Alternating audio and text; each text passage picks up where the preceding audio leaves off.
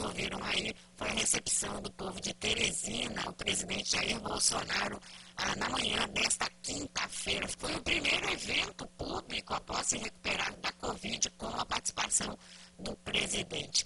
Quando ele chegou no aeroporto de São Raimundo Nonato, a 500 quilômetros de Teresina, ele desceu do avião presidencial, ainda na área externa ali do terminal, e montou em um cavalo em meio à aglomeração de apoiadores, tirou a máscara que usava no rosto, ainda montado no cavalo, tirou o chapéu e agradeceu a presença das pessoas. Em seguida, tocou na mão de apoiadores, pegou o microfone que foi estendido a ele, falou com a multidão, bastante animado. Bolsonaro só esqueceu que tem um decreto ali do governo do estado do Piauí que coloca que é obrigatório o uso de máscaras em todo o território com multas que variam de 500 a mil reais. Mas eu duvido que alguém vai aplicar essa multa é, para o presidente. Lembrando que o Piauí tem 47 mil casos de Covid até o momento, sendo 960 nas últimas 24 horas, com um total de 1.258 mortes. Mas o presidente, bastante animado,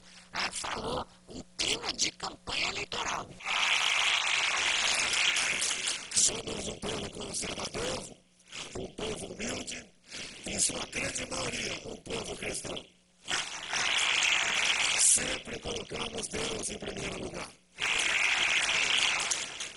Pois é, ninguém duvida que o presidente Bolsonaro é, vai se candidatar à reeleição lá em 2022, pelo menos esse é o quadro. Mas por mais que a gente veja essa manifestação de apoio popular, presidente Bolsonaro não aparece muito bem ainda no Nordeste. Uma pesquisa feita pelo Instituto Paraná Pesquisas, encomendada pela revista Veja, divulgada agora, no dia 21 de julho, mostra que o Nordeste ainda é com sobras a região onde o governo Bolsonaro é menos aprovado e mais desaprovado.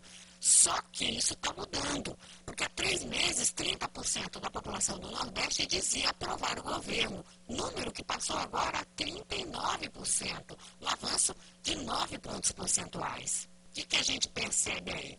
o auxílio emergencial tem tido um efeito bastante positivo para o governo e o presidente está cada vez mais animado com isso.